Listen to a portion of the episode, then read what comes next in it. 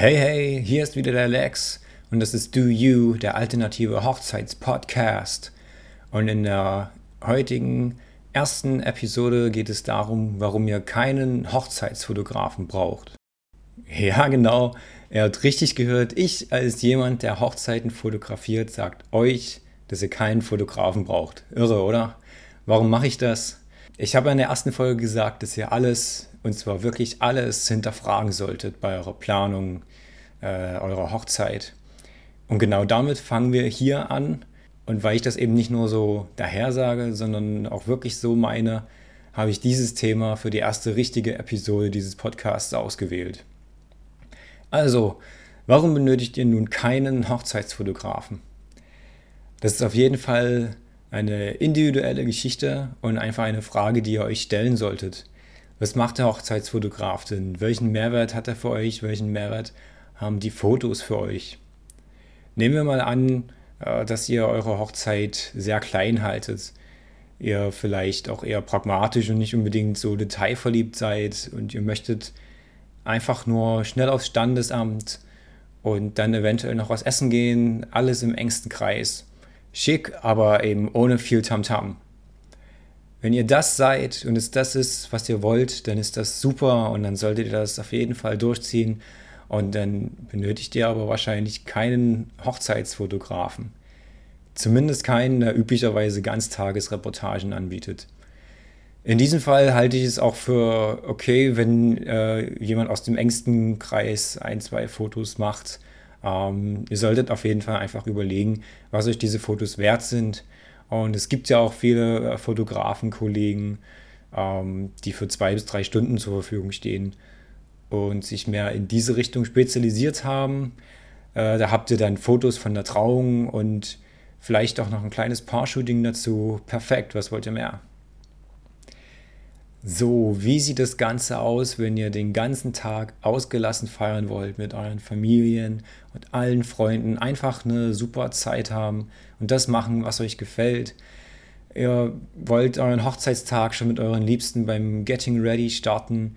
Freut euch schon auf den Moment, wenn ihr in euer super tolles Kleid und in euren schicken Anzug schlüpft ähm, dann geht es ab zur Scheune, die ihr irgendwie am Vortag noch mit Lichterketten und Kerzen und vielen Blumen geschmückt habt, wo ihr eure freie Trauung vielleicht abhaltet und danach ausgelassen feiern möchtet. Mit Sicherheit äh, wird eure Familie und werden eure Freunde ein paar witzige und emotionale Überraschungen geplant haben. Und ihr habt eine kleine Band engagiert, die den Partyabend eröffnet und danach geht es so richtig ab auf der Tanzfläche. Für die Organisation von all dem äh, habt ihr mit Freude das letzte Jahr verbracht und einfach viel, viel Zeit geopfert, damit es einfach so wird, wie ihr das möchtet.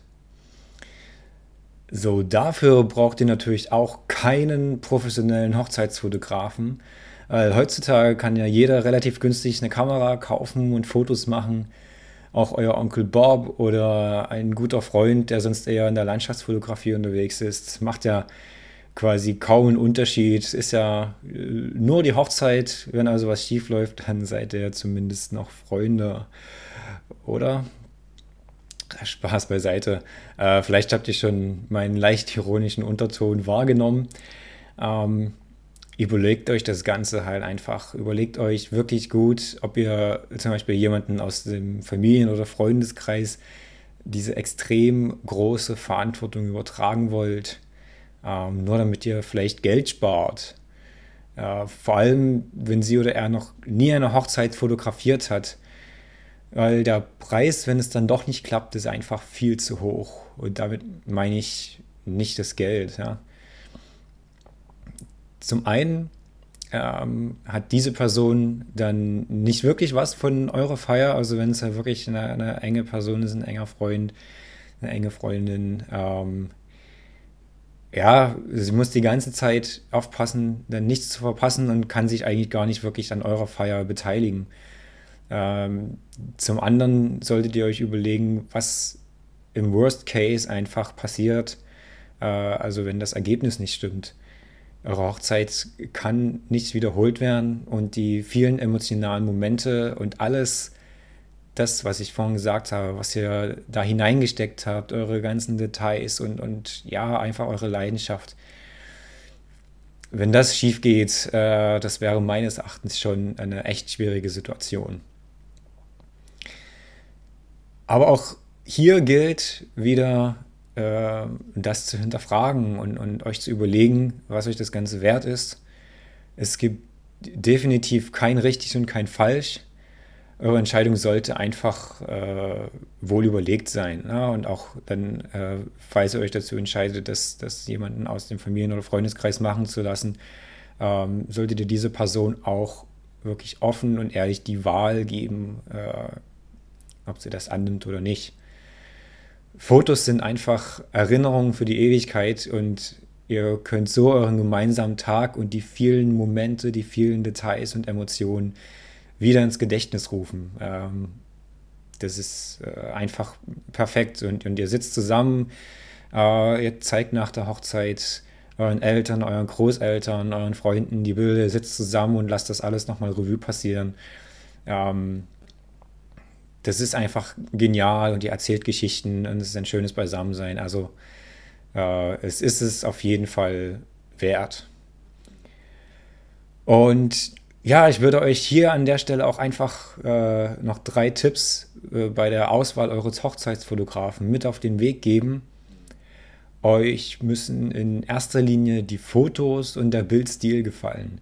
Also schaut euch deshalb ruhig viele verschiedene Webseiten oder Instagram-Profile äh, von Fotografen an, um dann euren gemeinsamen, auf jeden Fall den gemeinsamen Stil auszuwählen und schreibt euren Favoriten eine persönliche E-Mail, erzählt ein paar Sätze über euch.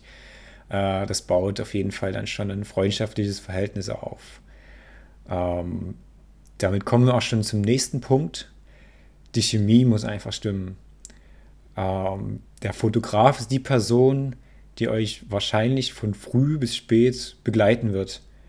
Also solltet ihr dieser Person auch vertrauen können und, und ähm, wenn ihr das Gefühl habt, ihr könntet Freunde sein, dann ist das definitiv ein gutes Zeichen. Also ähm, solltet euch vielleicht vorher treffen, also auf jeden Fall vor eurer Hochzeit oder, oder einfach mal telefonieren oder skypen und einfach ein bisschen quatschen und sehen, ähm, ja, wie ihr zurechtkommt und, und ob die Chemie passt. Tipp Nummer drei kümmert euch auch am besten schon relativ zeitig um eure Fotos. Äh, sobald ihr den Termin für eure Hochzeit fix habt, äh, könnt ihr am besten auch schon äh, die Anfragen versenden. Äh, es gibt einfach viele Fotografen, die vergeben ihre ersten Termine schon ein Jahr vorher und sind vielleicht auch sogar schon ein halbes Jahr vor der Hochzeitssaison dann ausgebucht. Und dann wäre es schade, wenn ihr euren Traumfotografen einfach nicht mehr bekommt. Okay, das war's auch schon mit Episode 1. Vielen Dank fürs Zuhören. Wenn es euch gefallen hat, dann klickt auf den Like-Button, schreibt mir einen Kommentar. Das würde mir echt viel bedeuten. Und wenn ihr Fragen habt, die ich in diesem Podcast behandeln könnte, dann immer her damit. Schreibt mir eine E-Mail. Äh, die Kontaktdaten sind in den Show Notes. Und ich freue mich von euch zu hören. Also dann, bis zum nächsten Mal. Ciao, ciao und keep rocking.